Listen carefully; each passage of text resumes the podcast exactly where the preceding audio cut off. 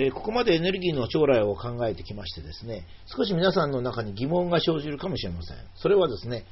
えメドウスの例を述べたときに、メドウスが克服できなかったこと、それはですね、え、将来を見通すときに、現状の技術で見通したら間違う。しかし将来の技術を予測することができないという、この2つのジレンマに挟まってですね、科学という面が将来を予測することができないんであると、ま、いうことをま整理したわけです。えー、そしてですね、1000回、えー、世界の中の日本、まあ、世界の中で日本は50分の1から100分の1である。だから日本人が節約するとか省エネルギーするっていうのは、道徳としてはもしかしたらいいかもしれない。これ分かりませんよ。いいかもしれませんが、えー、世界に影響を及ぼすとか、そういうことはない。まして日本は世界のリードをするような国ではないのでですね、そういうことはまあダメだと。そういう二重人格性を持っててですね、行動しても失敗するだけだという話しました。それで1000年ぐらいは石油石炭天然ガスがあるからとこう言いましたね。これは将来予測ですね。この将来予測は成立するのかということですね。えー、これはですね、実は成立するんです。将来予測が成立しない場合と、将来予測が成立しない場合と2つあります。えーと、将来予測というのはですね、常に一番最悪の事態を想定してしまうという原理があります。えー、したがってですね、例えばメドウスのように1970年の時に予測するとですね、え、21世紀、まあ、今世紀はですね、人類の運命がダメになるという、こういう結論になったりですね、このまま CO2 を出し続けると、まあ、地球が温暖化するとかですね、まあ、そういうですね、最悪の事態というのを予測することができます。なぜかと言いますと、科学技術が進歩しないでどんどん使っていくというわけですから、悪くなるに決まってるわけですね。つまり収入が収入を予想しないで支出だけ考えるってなもんですからね。これはもう将来自分の家庭がダメになるとか、えー、貧乏になってしまうとか、こういうふうになるわけですね。ところが、それは最低線なんですね。で最低線がもし満足できるものならいいんですね。それよりか良くなりますから。例えば、こういうふうにこう考えますね。例えば、自分のうちの貯金が1000万ある。どうしても半年間は職を失う。まあ、1ヶ月に30万ずつ使っていこうと。そうすると、まあ、約400万ぐらい使うことになる。まあ、貯金は1000万だから、よし、これでいこうと。こういうふうに思うことができますね。これは最悪の事態です。ところが、実際にスタートしてみると3ヶ月で職が見つかるかもしれません。まあ、こういうケースですね。それから逆にですね、貯金が100万しかないと。それで、半年、えー、その、失業する。1年間、1ヶ月に30万使わなきゃ。あ、そうすると足りないと。2ヶ月ちょっとでもなくなってしまう。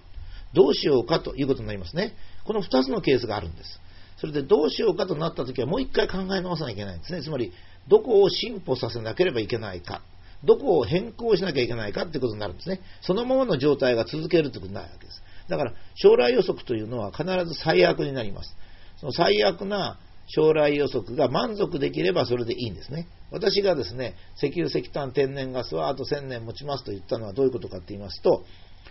世界が日本と同じような生活レベルになるとすると、エネルギーの使用量は5倍になります。一方、石油、石炭、天然ガスの割合で安いものの埋蔵量は約1万年と考えられるので、最低でも2000年ということになる。だから大体1000年まではエネルギーは石油、石炭、天然ガスで持ちますと。しかも世界の人が日本と同じような生活ができます。まあ、少しはこれから生活が改善していくでしょうから、まあ、それを含めても1000年は大丈夫です。そうすると、1000年後にはですね、何か新しいことができるでしょうから、今は1000年ぐらい考えればいいでしょう。1000年前は紫式部ですからと。これはですね、一応私としては論理が破綻してないんじゃないか。つまり、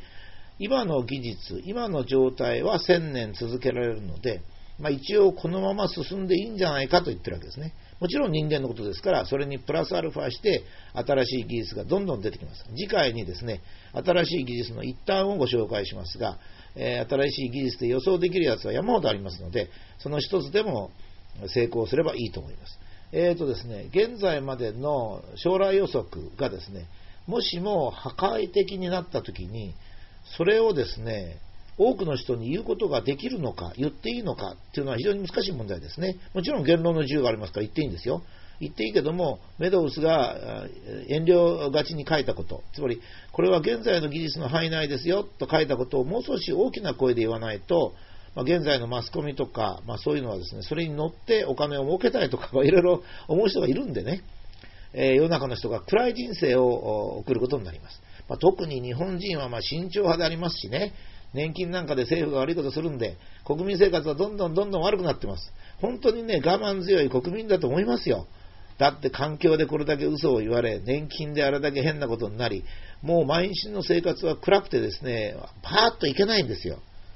でですね、タバコをすれば文句言われるし、お酒を飲めば飲みすぎだと言うしですね、健康に悪いと言われたりですね、おまけに地震は来るわ、原発は爆発するわでも散々なんですよ。よく耐えてますよね。政府は口先だけと、こういう状態が続いてますが、まあ、今そんなこと言うつもりはなかったんですが、要するにですね、私たちの将来予測というものが合理的なためには、将来予測は一番最悪であるということですね。もちろん最悪以外に起こることはあるんです。悪いことも起こるし、いいことも起こりますが、これはですね、同じ確率と思っていいわけですね。